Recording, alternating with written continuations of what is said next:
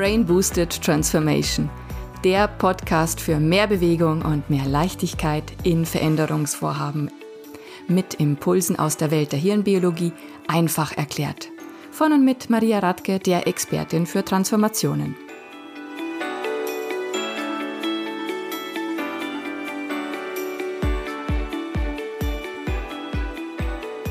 Hallo und herzlich willkommen zu dieser neuen Folge.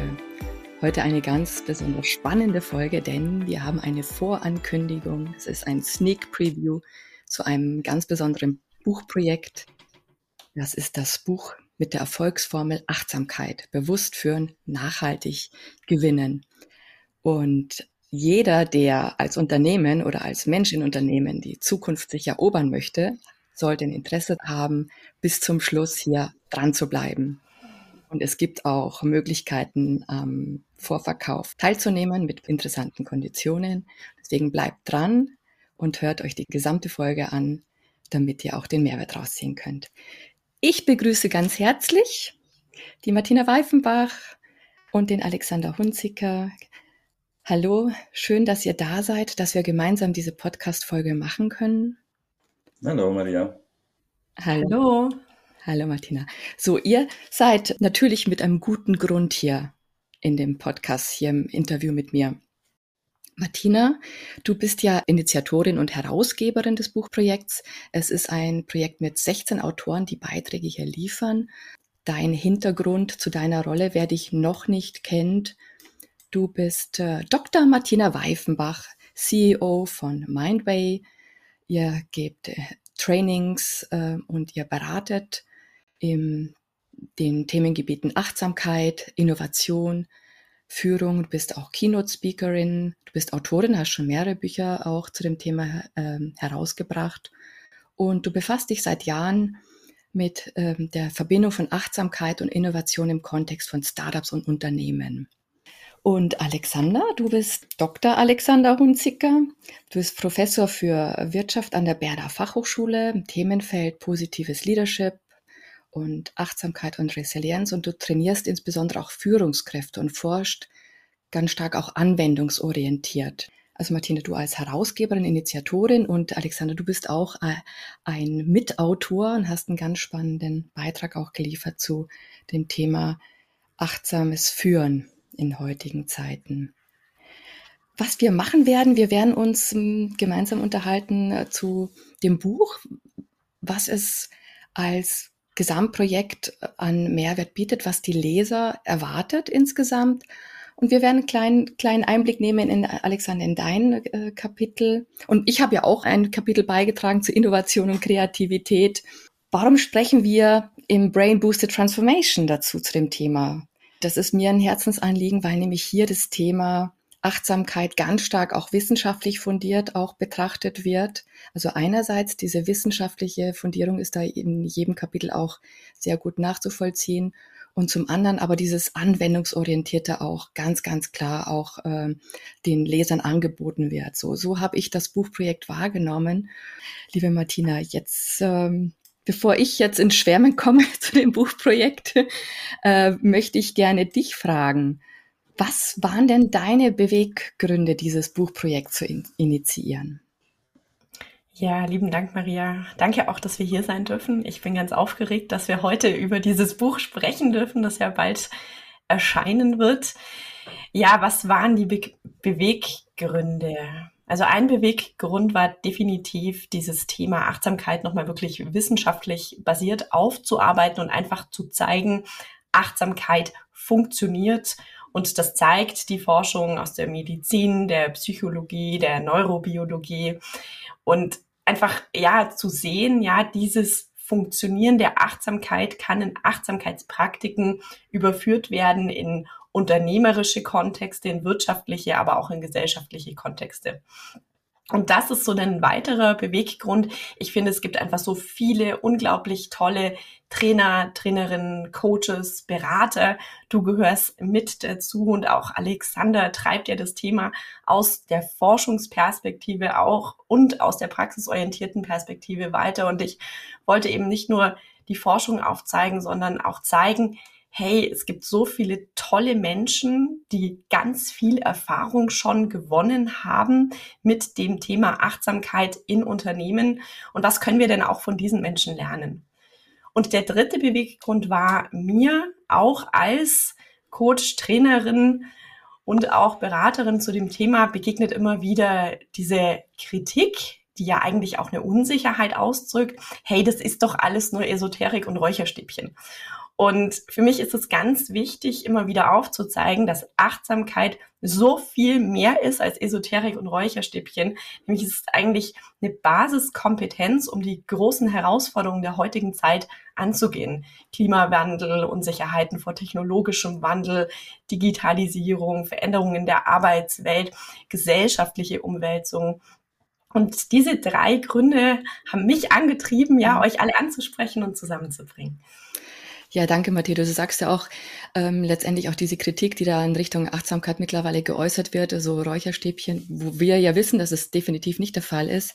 Also ich weiß nicht, wie es euch geht. Also meine Beobachtung ist, also Achtsamkeit hat einen gewissen Trend erlebt, ja. Und jetzt, wo die Krisen oder die Dynamik immer äh, schwieriger wird in, im Umfeld, jetzt, wo es ein bisschen härter wird, da tendieren Menschen dazu, es stärker zu kritisieren, also den Achtsamkeitstrend. Aber gerade jetzt ist es doch umso wichtiger, diese Achtsamkeit zu leben. Ne? Und deswegen komme ich jetzt auf den Punkt, ich habe nämlich einen Satz gelesen in der Einladung vom Buch, den ich sehr, sehr schön finde, eben äh, mit Achtsamkeit und Bewusstsein in Führung gehen, also wirklich Führung übernehmen in diesen dynamischen, herausfordernden Zeiten. Und das ist Commitment, das ist äh, Vorangehen, das ist wirklich zu zeigen, hey, wir wollen die Zukunft gestalten, jetzt erst recht. Die Erfolgskomponente ist ja auch ganz, ganz wichtig. Alle Menschen wollen erfolgreich sein, wollen was auf die Straße bringen. Unternehmen wollen erfolgreich sein. Und Achtsamkeit ist für mich ein, zentraler Hebel, um diesen Erfolg auch ähm, umzusetzen, um dorthin zu kommen. Und das wird in all diesen, in diesen Diskussionen um Achtsamkeit, äh, was es bringt oder nicht bringt, finde ich, dass es immer noch viel, viel zu kurz kommt. Dieser Erfolgsaspekt, wie wesentlich Achtsamkeit dazu beiträgt, Alexander, was ist so deine Sicht auf das Thema? Ja, ich finde äh, spannend, dass, dass, was, was ist eigentlich Erfolg? Im, aus betriebswirtschaftlicher Sicht äh, scheint die Antwort sehr banal nach der Hand zu liegen. Und wenn wir aber schauen, wie, wie Erfolg in einer äh, vernetzten Welt aussieht, dann äh, ändert sich die Perspektive. Und ähm, ich habe, ja, wir haben gerade kurz miteinander äh, darüber gesprochen, Martina, und ich finde eine, deine, deine Perspektive auf das Thema Erfolg äh, sehr spannend. Und vielleicht hängst du gerade ein, äh, bevor ich dann weitermache. Ja, das mache ich gerne. Ja, wenn man mit so einem Titel rausgeht, dann reflektiert man natürlich auch, was ist eigentlich Erfolg? Und wie Alexander schon gesagt hat, Erfolg wird ja heute oft aus einer betriebswirtschaftlichen Perspektive betrachtet. Und jetzt mal aus einer ganz rein menschlichen Perspektive in unserer Welt fühlt sich das manchmal an wie Erfolg ist ein schneller, höher, weiter, ja. Und gleichzeitig glaube ich, geht es eigentlich genau in eine andere Richtung. Also ein Erfolg, der nachhaltig sein soll, ist auch ein Erfolg, der mich auf mich, meine Menschlichkeit, meine Stärken und Potenziale zurückwirft, um mir dann eben aufzuzeigen, wie ich voll und ganz meine Kraft entfalten kann als Mensch, aber auch als Teil von der Wirtschaftswelt, von Organisationen und von der Gesellschaft.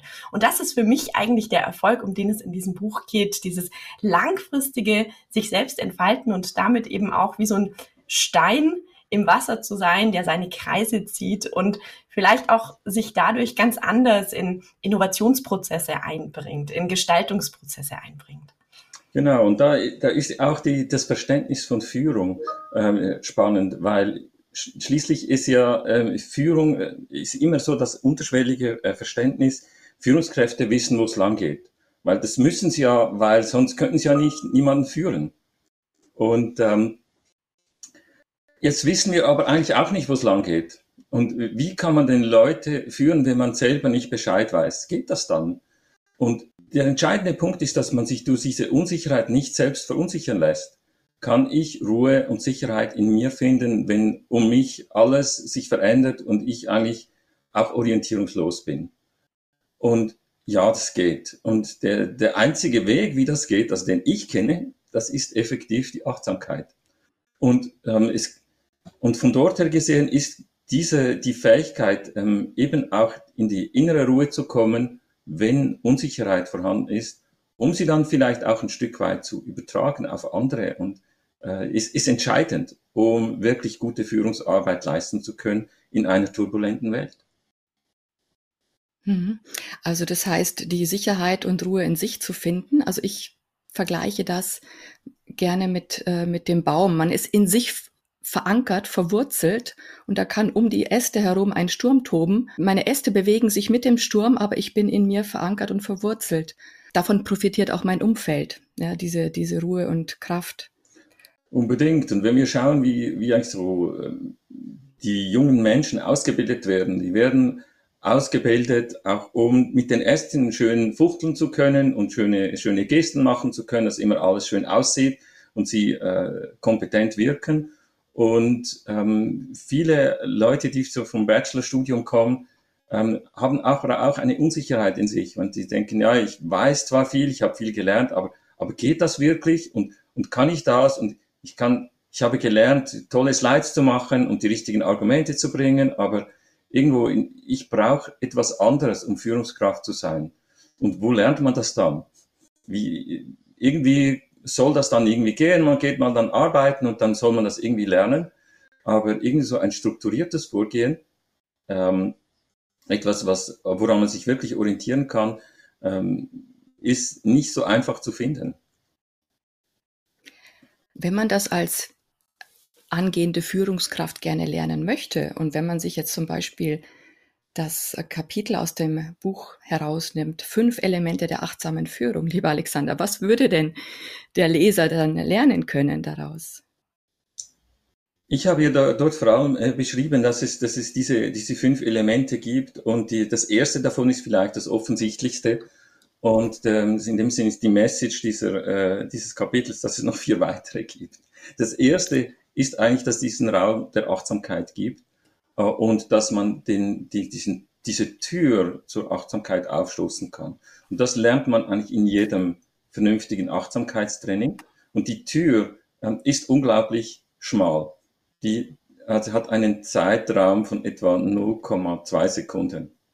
Das ist der Moment, also wenn ich irgendwie abgelenkt bin und merke, jetzt war ich gerade abgelenkt.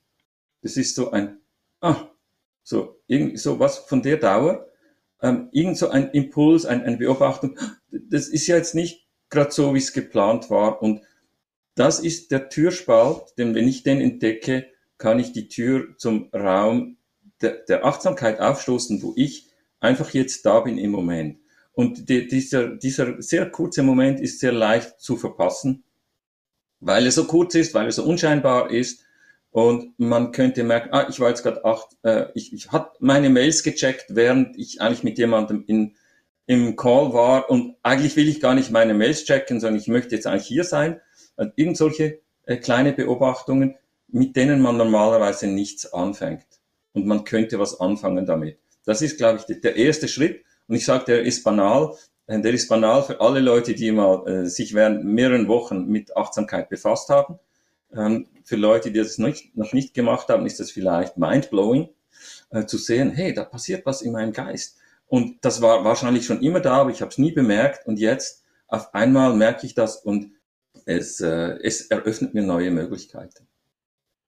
Ja, du sagst, es mag manchen Menschen banal vorkommen, die sich damit beschäftigen, aber ich glaube tatsächlich, dass es sehr, sehr stark für viele Menschen mindblowing sein kann. Deswegen, weil wir werden ja von so vielen äh, Reizen überflutet, ja. Also auf uns kommen so viele Meldungen, äh, Social Media äh, Input.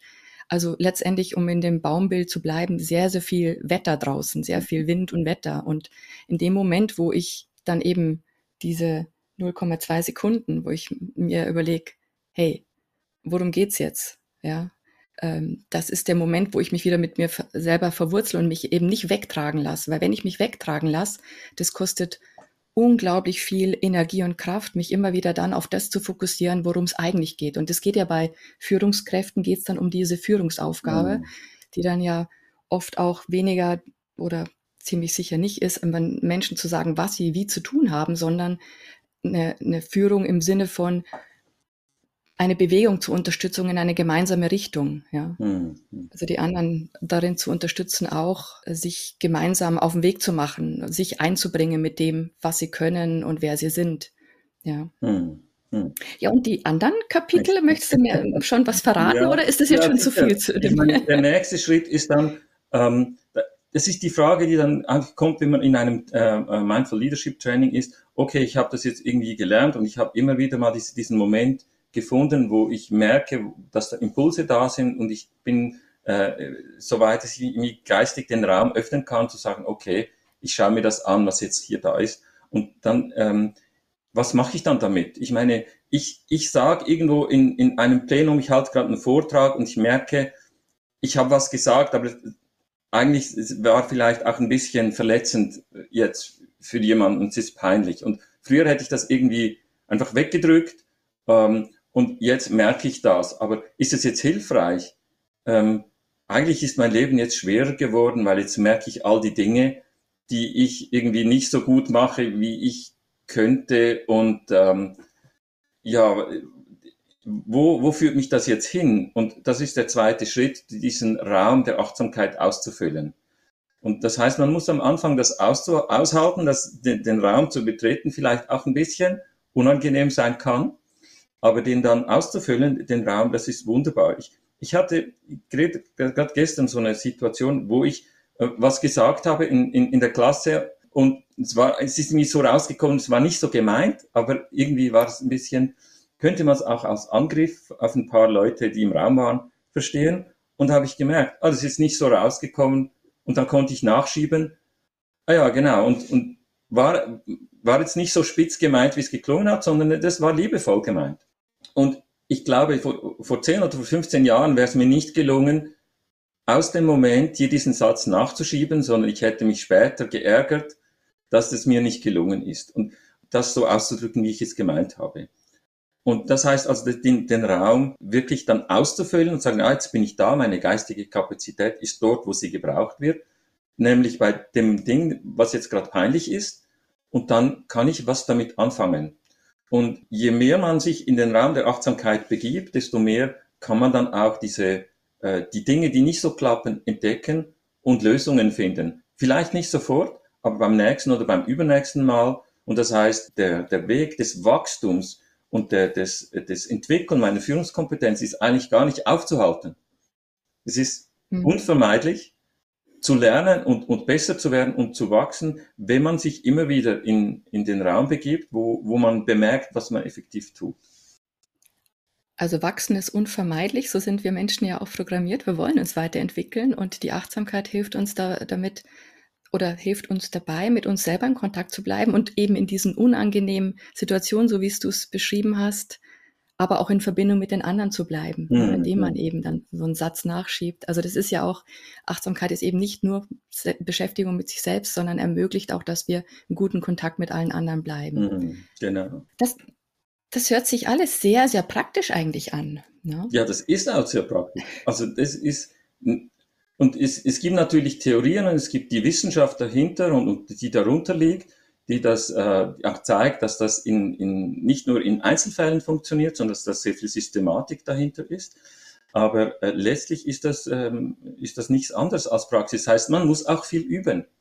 In dem Sinne vielleicht vergleichbar mit, mit, mit Fahrradfahren oder mit, mit Gitarre spielen. Also man, dass ich glaube nicht, dass jemand Gitarre spielen kann, der nie geübt hat.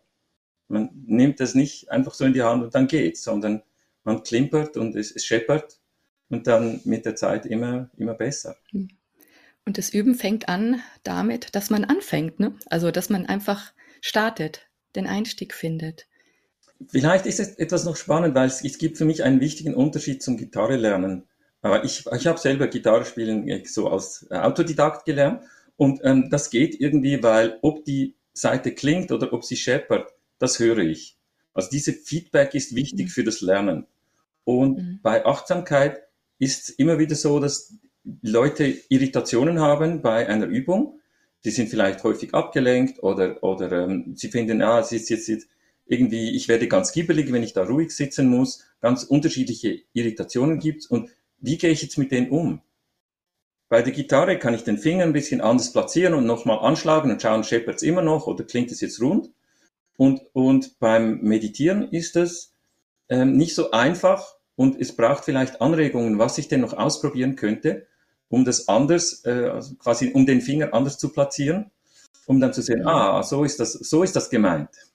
Also dieser, dieses Entdeckungsverfahren funktioniert als Autodidakt eigentlich nicht so gut. Ähm, und die, die Interaktion mit anderen Menschen und mit erfahrenen Menschen ist wahrscheinlich äh, hilfreich. Ich würde vermuten, für die, in den meisten Fällen notwendig, um ähm, dann einen Einstieg zu finden.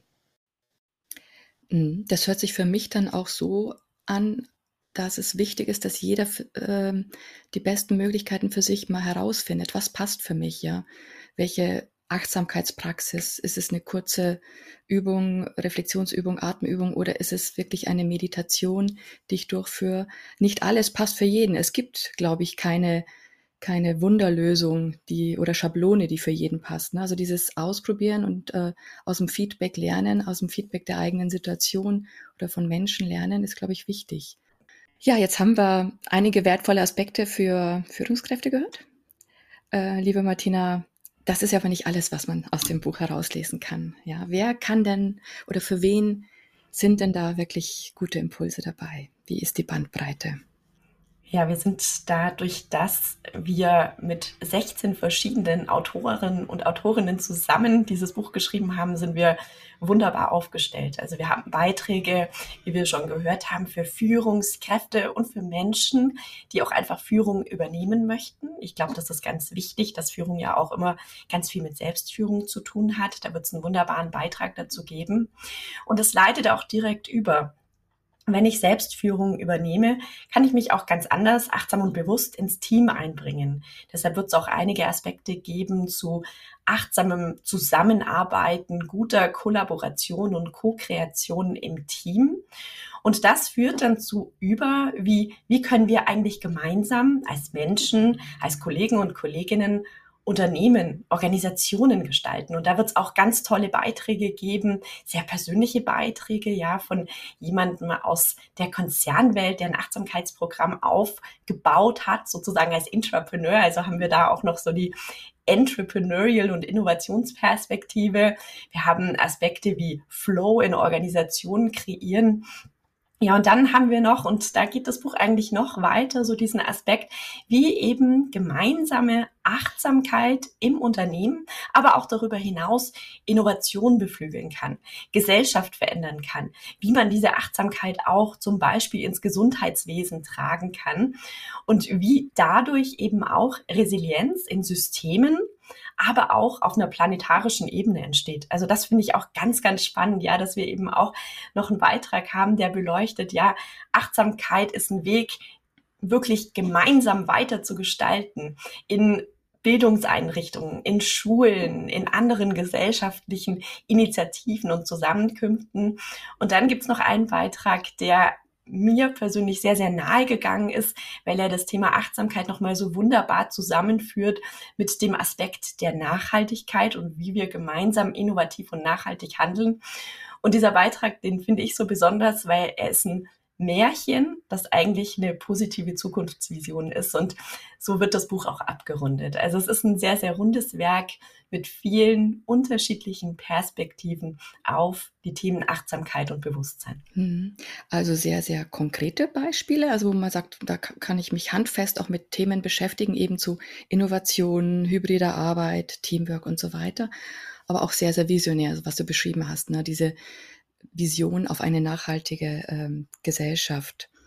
Und was ich sehr schön auch finde, ist, zum Anfang des Buches hast du ja ein Kapitel auch zum Thema Wundergehirn geschrieben. Das heißt, mhm. ja, Achtsamkeit und Neuroplastizität des Gehirns. Und das finde ich deswegen so wichtig, weil da ja die Wirkmechanismen der Achtsamkeit, denke ich, dargestellt werden. Und wenn Menschen diese Wirkmechanismen besser verstehen, dann ist auch viel, viel deutlicher die Sinnhaftigkeit der Achtsamkeitspraktiken, wie es dann passiert und dann kann ich mit gewissen Übungen auch viel, viel besser andocken.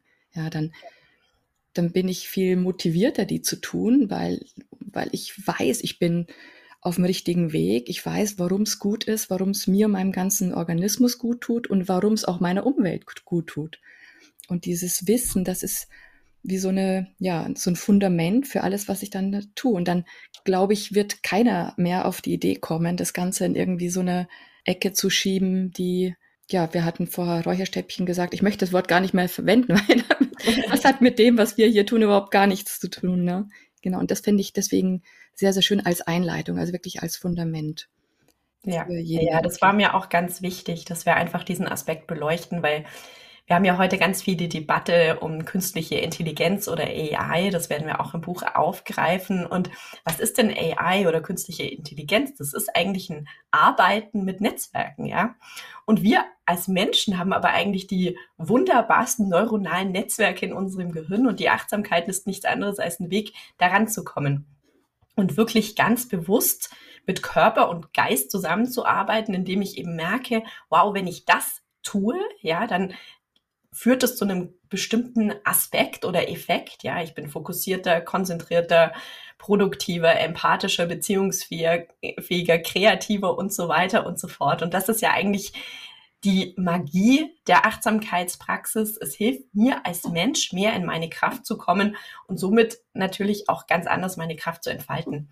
Jetzt ist es ja aber so, du bist da ja auch ganz, ganz tief drinnen in diesem Thema, ja, was ja neurowissenschaftlich bei uns eigentlich im Gehirn so passiert, wie man das auch in Innovationsprozesse einbringen kann und hast darüber ja auch einen Beitrag geschrieben im Buch.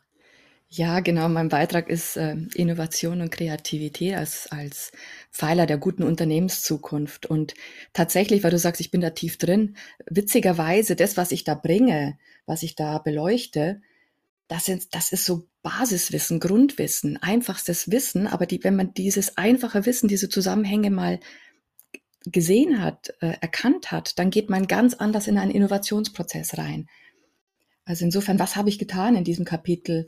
Das war ein bisschen getrieben aus meiner Erfahrung heraus, dass Innovationsteams sich oft auch ausbremsen im Innovationsprozess und nicht willentlich, also das passiert wirklich unbewusst. Und ich überspitze das jetzt. Also ich habe so oft beobachten dürfen, dass im Rahmen des Innovationsprozesses die Leute einfach in unterschiedliche Richtungen ziehen, ja. Während die einen unbedingt noch ganz tolle Ideen um explorieren wollen, wollen die anderen aber jetzt, die drängen dann schon auf Umsetzung und wiederum andere, die ähm, wollen alles aus dem Perfektionismus heraus zerdenken, zu Tode analysieren. Also wie gesagt, ich überspitze das jetzt, aber das alles ist ziemlich menschlich, aber es bremst halt aus, ja. Und ähm, deswegen gucke ich mit der hirnbiologischen Taschenlampe auf den Innovationsprozess als solchen. Jeder kennt, also hat Prozesse im Unternehmen aufgesetzt, wie man Innovationen entwickelt und umsetzt normalerweise. Und ich gucke da mit der hirnbiologischen Taschenlampe in, insofern drauf, als ich mir wie so oft gerne diese vier neurobiologischen Grundmotive heranziehe und das ist ähm, Durchsetzung, Einfluss einerseits, Ordnung, Struktur andererseits, dann äh, Harmonie, Geborgenheit oder Zusammengehörigkeitsgefühl andererseits und als letztes Inspiration und Leichtigkeit. Da gibt's auch die Podcast-Episode 16, die, die äh, beschäftigt sich bei mir also ausschließlich um das Thema. Und das, da nutze ich auch den Motivkompass von Dirk Eilert sehr gerne, weil er das so schön veranschaulicht. Also ich habe diese vier neurobiologischen Grundmotive und die Menschen, die tendieren dazu, äh, in unterschiedlichen Situationen ähm, diese Motive zu präferieren, ja. Und, ähm, und das führt dann eben dazu, dass man im Innovationsprozess gefühlt in unterschiedliche Richtungen zieht, ja. Und indem ich aber diesen Innovationsprozess mal beleuchte, wann ist denn welches Grundmotiv besonders im Vordergrund? Wann muss ich welches Grundmotiv stärker leben? Und vor allem, welche Rahmenbedingungen brauche ich? Dann, dann habe ich einfach im Vorfeld viel, viel mehr Klarheit, wie zum Beispiel Inspiration und Leichtigkeit Achtsamkeit als eins der Grundmotive ist natürlich ein wesentliches für den, den, äh, für die Ideengewinnung, für die Phase der Kreativität. Und Inspiration und Leichtigkeit, da brauche ich ja auch gewisse Rahmenbedingungen. Da muss ich in einer wachen Entspanntheit sein. Da muss, muss mein Geist äh, frei sein dürfen. Und das ist nicht unbedingt immer leicht herzustellen in ähm, Unternehmen, wenn man da gewohnt ist, immer getaktet die Dinge äh, zu erledigen, äh, wenn man da getrieben ist. Ja, und diese Rahmenbedingungen, die mache ich ähm, deutlich, was es dafür braucht, damit man also entsprechend die Gehirnwellen äh, auch äh, äh dazu passend hervorrufen kann. Also das klingt jetzt ein bisschen, vielleicht ein bisschen verschlüsselt und äh, aber was ich was ich meine, ist letztendlich, es sind ganz, ganz einfache Dinge, die dazu führen können, dass man sich gemeinsam als Team ähm, in, diesen, in diese Atmosphäre bringen kann, dass man ähm, in einem geschützten Rahmen, in einem inspirativen Rahmen unterwegs sein kann. Ich verrate hier natürlich nicht alles, weil man darf das auch im Buch nachlesen. Ne?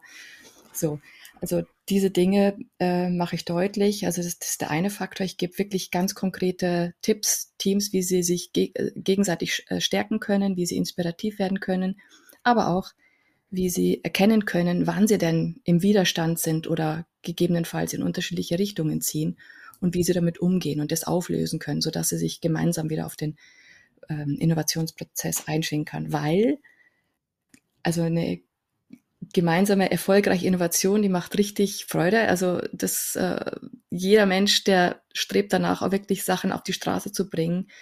Und äh, als Gemeinschaftsprozess, wenn man das erfolgreich äh, durchführt, dann beflügelt es eigentlich für, für jede weitere Innovation. Und das ist dann wieder der Weg zum Erfolg. Ja, und ich glaube, da geben sich auch viele Beiträge Hand, die Hand. Ja, also ich habe ja auch einen Beitrag zu Mindful Innovation beschrieben, wie, wie wichtig Innovation heute weiterhin ist, um zum Beispiel Geschäftsmodellinnovationen voranzutreiben, um eben wirklich ja in diesen sich wandelnden Märkten und Welten kompetitiv und das im positivsten Sinne zu bleiben. Gleichzeitig gibt es aber auch viele Beiträge, die sehr praxisnahe Tipps geben, also Werkzeuge und Methoden, um eben genau an diese Neuro, Neurobasics, die du gerade beschrieben hast, ich sag mal, ranzukommen mit Achtsamkeitsübungen, mit weiteren Übungen, die man dann eben auch ganz gezielt in den Alltag und auch in den Arbeitsalltag individuell als Team, als Führungskraft und als Organisation einbringen kann. Und ich denke, das ist auch was, was dieses Buch so wunderbar macht, dass die Beiträge im Prinzip sich die Hand reichen und aufeinander einzahlen. Also es wird ziemlich deutlich, dass hier eine Lesergruppe angesprochen wird, die selbst sich mit unterschiedlichen Themenschwerpunkten beschäftigt. Also jeder kann da wirklich andocken und das, das Beste sich dort rausziehen. Und jetzt nochmal zu dem Punkt, was wir mal eingangs gesagt haben. Ne? Jedes Unternehmen, jeder Mensch möchte ja auch erfolgreich sein. Was bedeutet das, erfolgreich zu sein und inwieweit kann da Achtsamkeit wirklich helfen, Alexander? Einerseits geht es darum, die Frage nach dem Erfolg vielleicht auch unterschiedlich anzuschauen. Das haben wir schon etwas angetönt. Und man könnte aber auch mit der äh, Vorstellung von Erfolg im betriebswirtschaftlichen Sinn bleiben und sagen, man schaut, äh, auch wenn du dort eigentlich ähm, dein, deine Aufgabe siehst oder ein Umfeld, das von dir verlangt, ähm, dort gibt's ganz wichtige Ansatzpunkte, um mit Achtsamkeit ähm, fortzufahren. Und der erste, würde ich sagen, es hat mit Stress zu tun. Wir sehen überall, äh, Stress nimmt zu. Alle Statistiken, alle ähm, äh, seriös erhobenen Daten zeigen das. Und wenn wir gestresst sind, sind wir nicht in Kontakt mit unseren Ressourcen. Ähm, also nicht nur die Kosten von den Leuten, die ausfallen, die bereits gigantisch sind, also das, das sehen Sie auch in allen HR-Abteilungen, die Leute sind häufiger krank, ähm, äh, sie haben Burnout, sie fallen für ein halbes Jahr aus oder was. Also unglaubliche ähm, Kosten, die das verursacht. Und ähm, die Kosten sind nicht mal mitgerechnet, äh, die Leute, die gestresst sind, die in einer Sitzung sitzen und einander nicht zuhören. Mhm. Das erlebe ich so oft. Ähm, das heißt also, nur schon, wenn wir, wenn Achtsamkeit keine andere Wirkung hätte, als die Leute zu entstressen, es hat noch ganz viele andere, ähm, aber wenn es nur das hätte, es würde sich bereits total lohnen. Und das ist vielleicht auch so in, in eine Perspektive, äh, Stressreduktion wird aus der BGM-Seite, betrieblichen Gesundheitsmanagement, häufig irgendwie auch wahrgenommen, dass es wichtig ist.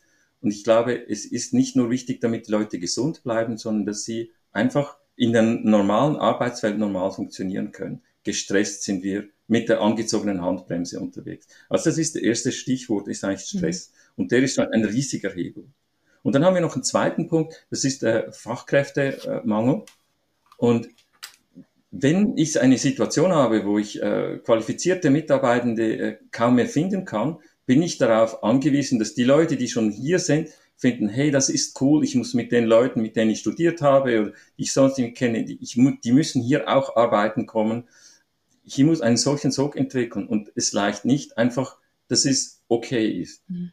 Es ist gut. Es hat keine Chefs, die äh, Wutausbrüche haben und einen zusammenstauchen wegen nichts, sondern es ist einfach so okay. Nein, es muss wirklich toll sein, hier zu arbeiten. Und dafür brauche ich Verbindung, ich brauche Präsenz, ich brauche Warnherzigkeit.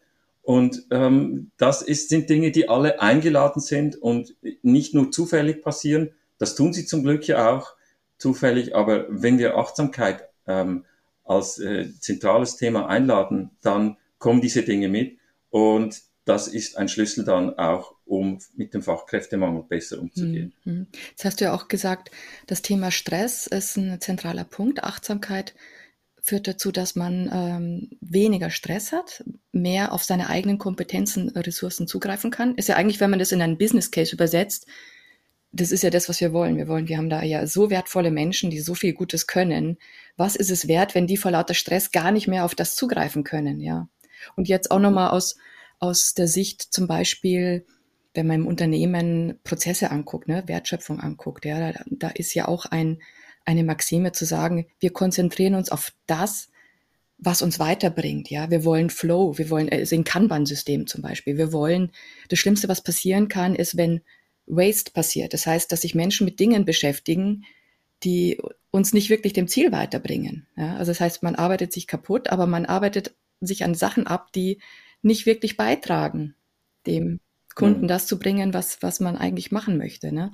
Das heißt, man kann sogar, die Achtsamkeit kann unterstützen, dass man all diese Systeme, die man implementiert in sein Unternehmen, auch wirklich in dem Sinne implementiert, wie es eigentlich gedacht ist, dass es wirklich den Flow erzeugt auch und die Wertschöpfung mhm. zum Wohle aller also vorantreibt. Also man kann alle Vorgehensmodelle würden durch Achtsamkeit profitieren, indem man sich mal immer wieder darauf besinnt, was wollen wir hier eigentlich erreichen und wie schaffen wir es, in unserer vollen Kraft zu bleiben. Ja, und, und ich ergänze genau. noch was kurz, wenn ich darf. Ja, gerne. Ähm, wir haben nämlich noch einen Faktor, der ganz stark damit reinspielt, nämlich der Faktor Nachhaltigkeit. Also nicht nur, welche Nachhaltigkeit möchte ich erzeugen mit dem, was ich tue, sondern auch das Thema Nachhaltigkeit, das ja heute schon einige Unternehmen und ab 2025 in Deutschland noch mehr Unternehmen in eine andere Reporting-Pflicht nimmt. Also unter dem Stichwort ESG, ja. Mhm. Und das ist was, was, glaube ich, viel zu wenig Unternehmen noch auf dem Schirm haben, dass die Themen Stress, Wellbeing, Mitarbeitendenentwicklung da konkret darauf einzahlen, ja, auf meine Reporting-Pflicht, aber auch, und das ist, glaube ich, noch spannender, auf meine Kreditwürdigkeit. Und deshalb ist, glaube ich, dieses Thema Achtsamkeit aus einer wirtschaftlichen Perspektive nochmal wichtiger für zum Beispiel Geschäftsführer, Geschäftsführerinnen, Strategieentwickler, Strategieentwicklerinnen und Führungskräfte, um eben auch da als Unternehmen zeitgemäß und im positiven Sinne leistungsfähig zu bleiben. Mhm. Unbedingt. Ich, ich denke gerade diese äh, diese strategische Dimension der Achtsamkeit, die wird häufig nicht wahrgenommen, sondern es wird nur so gesehen, ah ja, das hilft so ein bisschen gegen Stress, ist noch gut, muss man auch mal machen, aber ähm, die, die Innovationsfähigkeit einer Unternehmung wird wirklich positiv beeinflusst, wenn äh, die, die Leute achtsam sind miteinander, äh, wenn sie so miteinander umgehen. Und in dem Sinne ist, hat es durchaus eine strategische Dimension, eben wenn man sich bewusst ist, um neue Dinge anpacken zu können, um nicht in diesem Stress gefangen zu sein, dass wir einfach dann abarbeiten und, und uns abstrampeln im Hamsterrad, sondern die Gelegenheiten, die sich im Alltag immer wieder bieten, Kleinigkeiten verbessern, zu verbessern, die dazu führen, dass wenn wir das jede Woche machen, dass wir Ende Jahr an wirklich einem besseren Ort stehen, dass wir die nicht verpassen. Ähm, das ist eine entscheidende Ausrichtung einer Unternehmung und die kann man nicht einfach so beschließen im, im Boardroom, sagen Achtsamkeit machen wir jetzt, ähm, sondern da, da braucht es eine Haltung dazu, das braucht ein, eine tiefe Überzeugung und, und auch ein Experimentierfeld und es braucht auch Umgang damit, dass man selber unsicher ist, wie das jetzt geht. Da sind wir wieder am Anfang. Diese Unsicherheit, die man aushalten muss, ähm, um die Leute dann auch hinzuführen, um mit der Achtsamkeit äh, sich in Beziehung zu setzen und die, die Chancen, die sich daraus ergeben, mhm. zu nutzen. Jetzt haben wir auch ganz stark über die Bedeutung, die Wichtigkeit von der Achtsamkeit gesprochen und auch, auch wie das wahrgenommen wird von Menschen oder Unternehmen. Und ich kann mir jetzt vorstellen, ja, auch ESG ja, oder auch BGM, ne? also es kommt ja alle Nase lang kommt jemand, der was von einem will. So. Jetzt könnte man ja denken, Achtsamkeit, es ist so das nächste Thema, was ich noch als Unternehmen machen muss. Ja, das könnte ja erstmal noch diesen Stress verstärken. Aber viel wichtiger ist es jetzt, zu der Einsicht zu gelangen, dass Achtsamkeit ist so ein integraler Bestandteil unseres Menschseins, unseres, unseres Wirkens. Wir kommen nicht drum herum. Und indem wir aber dieses als integralen Bestandteil anerkennen und auch diese Haltung dazu entwickeln und das wirklich, egal was wir tun, also einfach ausprobieren äh, für uns und als Selbstverständlichkeit in unseren Alltag integrieren, mhm. desto weniger wird das auch als zusätzlicher Druck oder Belastung wahrgenommen, sondern desto mehr kann ich mich davon überzeugen, dass es mir auch in allen anderen Themenfeldern hilft. Unbedingt. Finde ich wunderbar, dass du das ansprichst, weil es besteht tatsächlich die Gefahr, dass einfach das nächste Ding ist, dass man auch noch zu tun hat und das den Stress noch verstärkt. Und die Erfahrung, äh, die ich aber mache mit, mit Führungskräften, die einen Mindful Leadership Kurs machen, ist, das ist ein Game Changer. Es ändert alles. Wenn das nicht der Fall ist, dann irgendwie stimmt was nicht so richtig. Ähm, die Leute äh, merken, dass das nicht etwas ist, was man auch noch mhm. abhaken muss. Jetzt müssen wir noch achtsam sein, sondern es ist eine andere Art, in, überhaupt zur Arbeit zu gehen oder vielleicht auch am Morgen aufzustehen. Genau. Und ähm, also das ist etwas, was ich in unterschiedlichsten Facetten immer wieder zurückgemeldet äh, erhalte von den Kursen. Und du hast, äh, Martine, ja auch äh, viele Erfahrungen von den Unternehmern. Vielleicht kannst du auch noch ähm, aus deiner Perspektive sagen, inwiefern ist Achtsamkeit ein Gamechanger? Ja, sehr gerne. Ich muss gerade so ein bisschen schmunzeln, als Maria gesagt hat, jetzt müssen wir Achtsamkeit auch noch machen. Ich äh, habe letztes Jahr mit einem Kunden gesprochen und der hat das so witzig reflektiert und hat gesagt, jetzt müssen wir die Achtsamkeitssau auch noch durchs Dorf treiben. Ähm, das fand ich sehr lustig, weil das ist mittlerweile einer unserer größten Kunden geworden. Und ich glaube, das zeigt schon genau das, was ihr gerade auch beschrieben habt, dass die Unternehmen auch merken, es bringt wirklich was. Und aber man muss halt dranbleiben, ja. Also es ist halt genau das, was ich sehe. Ganz oft wird dieses, jetzt müssen wir halt Achtsamkeit auch noch machen, dann holen wir mal schnell den Referenten, eine Referentin rein und die macht einen Impuls zur Achtsamkeit. Das ist es halt eigentlich nicht, sondern das ist nur der erste Schritt. Um was es eigentlich geht, ist Achtsamkeitswerkzeuge kennenzulernen und zu realisieren, wie man es als Führung, aber eben auch auf Ebene, Ebene des mittleren Managements und der Mitarbeitenden integrieren kann, wirklich in den Alltag. Und was ich immer versuche in unseren Trainings bei Mindway wirklich rüberzubringen, ist, es ist gar nicht so schwer, sondern es geht eigentlich darum, eine Leichtigkeit in dieser Übung zu finden. Es geht darum zu realisieren, ich kann Achtsamkeit in ganz viele kleine Schritte und Momente integrieren. Also dieser Moment, wo ich dreimal durchatme, bevor ich mich zum Beispiel in ein Meeting einwähle. Oder der Moment, wo ich ganz langsam von A nach B laufe und nicht auf mein Handy gucke, sondern einen Schritt vor den anderen setze und das merke, ja. All das ist Achtsamkeit. Und Achtsamkeit, was ist es denn eigentlich? Das ist ein in den Moment kommen und mir über diesen Moment gewahr werden, ja.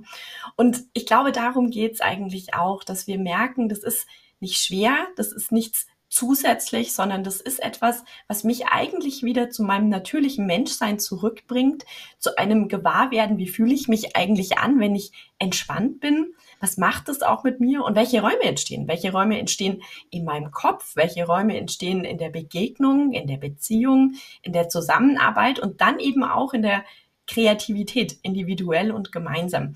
Ich glaube, das ist noch so ein ganz, ganz wichtiger Punkt, den man immer wieder betonen darf. Achtsamkeitsübungen schaffen Platz im Kopf.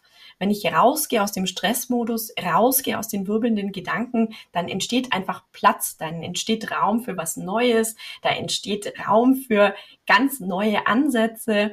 Und ich glaube, das ist auch ganz, ganz wichtig. Das darf beflügeln, das darf zum Beispiel Strategieprozesse auch anregen, mal in andere Richtung zu gehen. Mhm.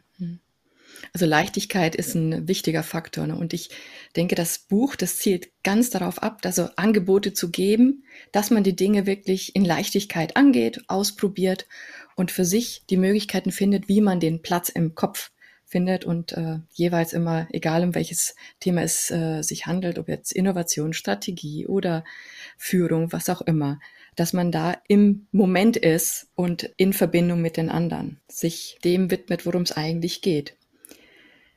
Ja, gutes Stichwort nochmal. Das Buch, das hat ja auch sehr viele, ähm, also zu den Kapiteln gibt's recht viel Download-Material. Das heißt, hier geht's auch darum, dass man die Sachen konkret in die Hand nimmt und auch mal ausprobiert. Ja, dass man sagt, okay, ich habe hier immer wieder diese Situation, dass ich na, in der Innovation nicht weiterkomme oder hier äh, ein Fall, dass ich ähm, Widerstände auflösen muss. Was mache ich denn? Ne? Da gibt's Möglichkeiten, sich da einiges downzuladen. Möchtest du uns ein bisschen die Sachen äh, anteasern, Martina? ja, total gerne. Ja, genau. Das, du hast ja am Anfang gesagt, das Buch ist ein Rahmenwerk. Für mich ist es aber auch so eine praktische Handreichung, ja, ein, du darfst es machen. Und deshalb haben wir gesagt, neben dem, dass wir so viele tolle Gedanken von unterschiedlichsten Menschen zusammenbringen, wollen wir jedem Leser und jeder Leserin am Ende eines jeden Kapitels etwas mitgeben, was man sich runterladen kann, was man sich an Schreibtisch kleben kann, was man mit der Führungskraft, mit Freunden, mit Kollegen, mit Kolleginnen teilen kann und wo man sagen kann, hey, lass uns das mal ausprobieren. Sei das jetzt eine Atemübung oder wir haben tolles Download-Material zu Embodiment-Übungen. Wie kann ich eine Superman-Pose einnehmen? Wir haben aber auch wirklich ganz praktische Anleitungen, wie kann ich zum Beispiel einen Teamworkshop gestalten? Und das ist, glaube ich, etwas, was dieses Buch ganz wertvoll macht, nämlich dieses, ich darf es weitertragen. Und jeder Leser, jede Leserin ist wirklich dazu eingeladen, zu einem Mitgestalter und einer Mitgestalterin von Achtsamkeit in Unternehmen und darüber hinaus zu werden. So, Handreichung und Einladung, genau. Und dieses, dieses Download-Material gibt's zum Buch selbst. Und jetzt für alle diese Zuhörer, die wir, die jetzt schon ganz früh dabei sind, gibt es die Möglichkeit, dass sie am Vorverkauf teilnehmen. Also der Vorverkauf wird starten und wir werden in den Show Notes den Link zu dem Vorverkauf haben und die Zuhörer, die da schon dran teilnehmen, die bekommen Bonusmaterial. Genau. Und dieses Bonusmaterial hat ganz viel mit Achtsamkeit zu tun. Also alle die, die sich entschließen sollten, dieses Buch jetzt direkt zu bestellen im Vorverkauf, erhalten nicht nur ein Buch, sondern auch eine Meditationsreise, wo man sich wirklich nochmal wunderbar mit sich selbst auseinandersetzen darf, die Achtsamkeit erfahren darf, üben darf, wie Alexander das so schön gesagt hat und auch reflektieren darf. Also das ist etwas, was ich immer mitgeben möchte. Jede Achtsamkeitspraxis darf begleitet werden von einer Reflexion, weil gerade wenn ich etwas als positiv empfinde, ja, zum Beispiel, ich bin ruhiger geworden, gelassener, ich fühle mich wohler in mir selbst, dann ist es eigentlich schon eine Hilfe, wieder weiter zu üben und die nächste Übung zu machen, die nächste Meditation zu machen.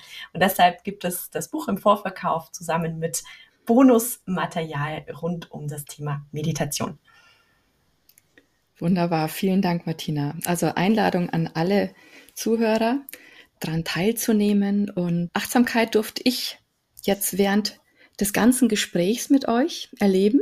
Was die Zuhörer nicht wissen, ist, dass die Technik uns dreimal gezwungen hat, anzuhalten. Und wir sind hier über Internet verbunden äh, an drei Standorten und die Technik hat uns dreimal gezwungen äh, anzuhalten. Und jedes Mal wieder haben wir ad hoc in einen, äh, in einen wunderbaren Flow gefunden, in das Gespräch zurückgefunden, konnten sofort anknüpfen und das zeigt für mich, dass wir ja achtsam mit uns und unserer Zeit und unseren Gesprächspartnern umgehen. Und dafür möchte ich euch ganz, ganz herzlich danken. Liebe Martina, lieber Alexander, nicht nur dafür, sondern auch danke, dass ihr Einblicke in das Buch gegeben habt. Ja, und die Vorfreude auch bei mir und allen anderen auch gestärkt habt auf diese Veröffentlichung. Jetzt bitte ich euch einfach ganz kurz, was, was möchtet ihr den Lesern noch als letztes mitgeben? Mir ist jetzt gerade noch die zwei Sätze von Martina in Erinnerung. Du hast gesagt, Martina, es ist äh, gar nicht so schwer mhm. und man muss halt dranbleiben. Ich finde, die beiden Sätze zusammen zeigen auch dieses Spannungsfeld so schön, ähm, weil es ein bisschen paradox irgendwie ist. Und ähm, ich glaube, das, muss man aushalten, weil sonst nimmt man nicht wahr, was es wirklich ist. Es gehört beides dazu. Es ist gar nicht so schwer, mhm. man muss halt dranbleiben. Ja, danke, Alexander. Ich habe es mir auch gedacht. Wahrscheinlich klingt es dann doch nicht so einfach. Was will ich den Lesern und Leserinnen noch mitgeben und heute beziehungsweise den Zuhörern und Zuhörerinnen? Erstmal möchte ich Ihnen etwas mitgeben, was ich gerade empfinde, nämlich Dankbarkeit. Dankbarkeit für Maria, für euch beide als äh, Autoren und für die Autorinnenrunde, die zusammengekommen ist und Dankbarkeit auch dafür, dass wir alle gemeinsam ja heute in einer Zeit leben, in der wir uns wirklich Zeit nehmen dürfen, uns mit uns selbst und auch mit anderen zu befassen und in der wir wichtig sind, in der wir alle eingeladen sind, uns einzubringen. Und ja, ich habe es gesagt, das Buch ist eine Einladung, aber auch das Tun, das achtsame Tun ist eine Einladung. Und dafür bin ich dankbar, dass wir das einfach alle gemeinsam machen dürfen. Ja, vielen Dank. Dann, liebe Zuhörer, dann wünschen wir euch eine schöne, transformative und achtsame Zeit. Es ist gar nicht so schwer, man kann einfach auch dranbleiben. Es ist am Ende wie Zähneputzen wahrscheinlich. Irgendwann denkt man gar nicht mehr drüber nach und man möchte es dann auch nicht mehr missen. Ganz, ganz lieben Dank euch, Martina, Alexander. Ich wünsche euch auch nochmal einen schönen Tag heute, Rest des Tages und ich freue mich sehr auf den Vorverkauf und auf den eigentlichen Verkaufsstart. Ganz lieben Dank, macht's gut. Tschüss zusammen. Tschüss.